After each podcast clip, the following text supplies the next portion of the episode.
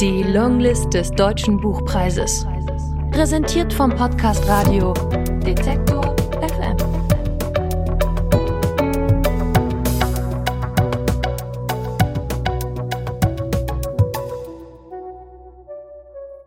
Aus Kim de l'Horizon Blutbuch.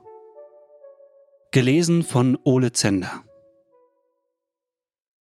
Beispielsweise habe ich es dir nie offiziell gesagt. Ich kam einfach mal geschminkt zum Kaffee. Mit einer Schachtel Lind und Sprüngli. Der mittelgroßen, nicht der kleinen wie üblich. Oder dann später in einem Rock zum Weihnachtsessen. Ich wusste oder nahm an, dass Mutter es dir gesagt hatte. Es. Sie hatte es dir sagen müssen, weil ich es dir nicht sagen konnte. Das gehörte zu den Dingen, die Mensch nicht sagen konnte. Ich hatte es Vater gesagt, Vater hatte es Mutter gesagt, Mutter muss es dir gesagt haben. Andere Dinge, über die wir nie sprachen, Mutters riesiges Muttermal auf dem linken Handrücken, die Schwere, die Vater, wenn er von der Arbeit heimkam, ins Haus schleppte, wie einen immensen, nassen, vermodernden, toten Hirsch ins Haus schleppte. Dein lautes Schmatzen, dein Rassismus, deine Trauer als Großvater starb, deinen schlechten Geschmack, wenn es um Geschenke geht. Die Liebhaberin, die Mutter hatte, als ich etwa sieben war.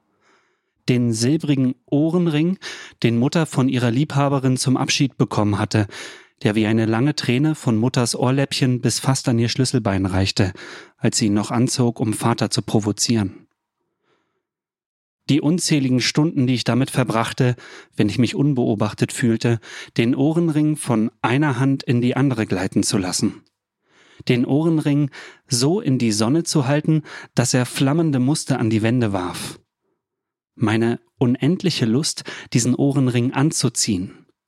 Meine unsägliche innere Stimme, die mir das verbot. Meinen unendlichen Wunsch, einen Körper zu haben. Mutters unbändigen Wunsch, durch die Welt zu reisen. Wir sprachen nie über Politik oder Literatur oder die Klassengesellschaft oder Foucault oder darüber, dass Mutter die Matur auf dem zweiten Bildungsweg abbrach, als ich auf die Welt kam. Wir sprachen nie darüber, dass du einen Bart gekriegt hast, als du mit Mutter schwanger warst. Dass das Hirsutismus heißt. Wir sprachen nie darüber, wie du das behandelt hast, ob du dich rasiert, gewachst oder die dunklen Haare mit der Pinzette ausgerissen hast. Ob du Antiandrogene nimmst, um das Testosteron, das dein Körper im Übermaß produziert, zu unterbinden. Und wir sprachen nie darüber, wie du angeschaut wurdest, wie sehr du dich geschämt haben musst. Wir sprachen sowieso nie über Scham, nie über den Tod, nie über deinen Tod nie über deine wachsende Vergesslichkeit. Wir sprachen sehr oft über die Familienalben und über jedes einzelne der Bilder darin. Allerdings sprachen wir nie darüber, wie lächerlich Großvater auf diesen Fotos aussieht, die er mit seiner Burschenschaft aufgenommen hat, wie komisch sie ihre Brust plustern und breitbeinig in die Kamera grinsen. Wir haben nie über das Mädchen gesprochen, das bis zu einem gewissen Alter durch die Fotoalben geistert, meistens an deiner Hand manchmal an einer der Hände deiner fünf Brüder. Nein, wir haben nie darüber gesprochen, wohin diese jüngste Schwester namens Irma verschwunden ist. Wir sprachen nie darüber, ob es für andere Familien auch so anstrengend ist, so zu tun, als wären sie wie die anderen Familien. Wir sprachen nie über Normalität, nie über Heteronormativität, Queerness. Wir sprachen nie über Klasse, die sogenannte dritte Welt und die geheimen Geflechte der Pilze, die viel größer und feiner sind als in unserer Vorstellung. Wir sprachen nie über all die Wege, die diese Welt bereithält, die sie uns bereithält, um vor uns selbst davonzulaufen. Die gewundenen Wege, die im Schatten großer Pappeln liegenden Wege, die öden, endlosen Wege, die diese Welt umspinnen, wie einen Faden einen Fadenknäuel umspinnt. Aber wir sprachen über die Wege, die alle zusammen Jakobsweg heißen. Vor einigen Wochen saßen wir auf dem Sofa. Du hast mir eines der Fotoalben gezeigt. Ich habe mich gezwungen, dasselbe Interesse vorzutäuschen wie die letzten zehn Male, als du mir dieselben Fotos mit denselben Kommentaren erläutert hast. Wir schauten uns ein Foto deiner Mutter an, auf dem sie schwanger mit dir ist. Ein Foto, das mich die ersten Male überrascht hat, weil da einfach eine nackte Frau zu sehen ist, in einem kleinbürgerlichen Familienalbum von 1935. Plötzlich hast du deinen Redefluss unterbrochen, mich angeschaut und gefragt, Warum bist du eigentlich nie da? Ich sitze hier an meinem Schreibtisch in Zürich. Ich bin 26. Es wird langsam dunkel. Es ist einer dieser Abende, die noch Winterabende sind, während Mensch schon eine Vorahnung von Frühling riecht. Ein samtiger Geruch von Badnat Schneeballblüten, übertrieben süß und weißrosa. Von Menschen, die wieder beginnen zu joggen und ihren Schweiß durch die viel zu sauberen Straßen tragen. Ich jogge nicht. Ich sitze hier und kaue meine Fingernägel. Trotz des Ekrinal Bitternagellacks. Ich kaue, bis der weiße Rand abgekaut ist und noch weiter. Ich dränge den weißen Rand beständig nach hinten. Vor einem halben Jahr habe ich diesen ultralangweiligen Job im Staatsarchiv angenommen. Ich stecke den ganzen Tag zwischen Regalen tief unter der Erde, katalogisiere Krankenakten längst verstorbener PatientInnen. Ich spreche mit Niemenschem, bin zufrieden, bin unsichtbar.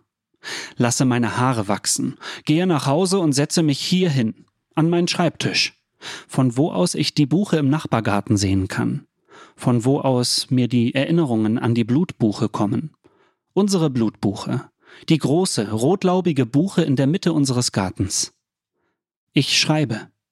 Wenn meine Freundinnen Dina und Mo, die auch irgendwo sitzen und schreiben, mir schreiben, kommst du was trinken?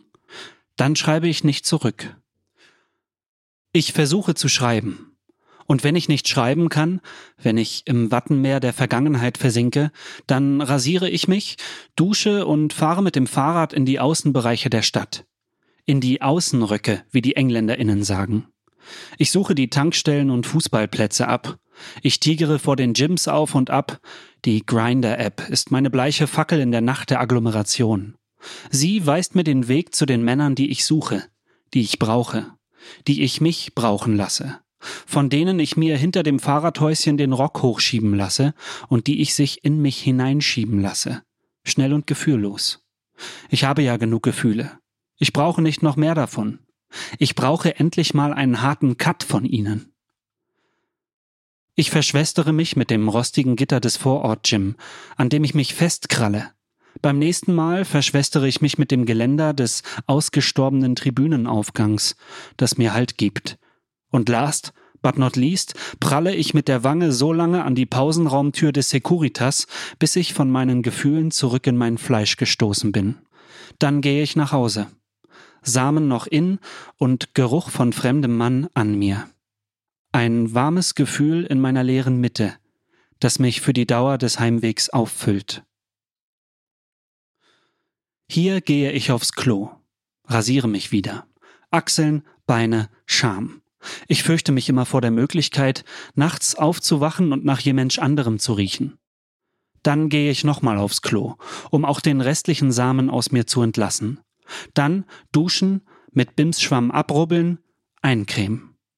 Meine Haut ist irritiert vom vielen Rasieren. Dann setze ich mich zurück an den Schreibtisch, in das Blickfeld der Buche. Und ich merke erst jetzt, dass ich schon diese ganze Zeit an dich schreibe. Und wenn ich nicht schreibe, dann lese ich oder denke an die Möglichkeit, meinen Körper auf den Jakobsweg zu geben. Ich denke an die Möglichkeit zu gehen, bis ich an nichts mehr denke oder nach Santiago de Compostela gelange oder ans Meer.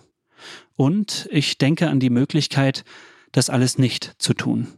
Wir sprachen nie darüber, dass du eines Nachmittags nicht mehr nach Hause fandest und Mutter einen Anruf von der Polizei erhielt. Wir sprachen nie darüber, dich in ein Heim zu geben.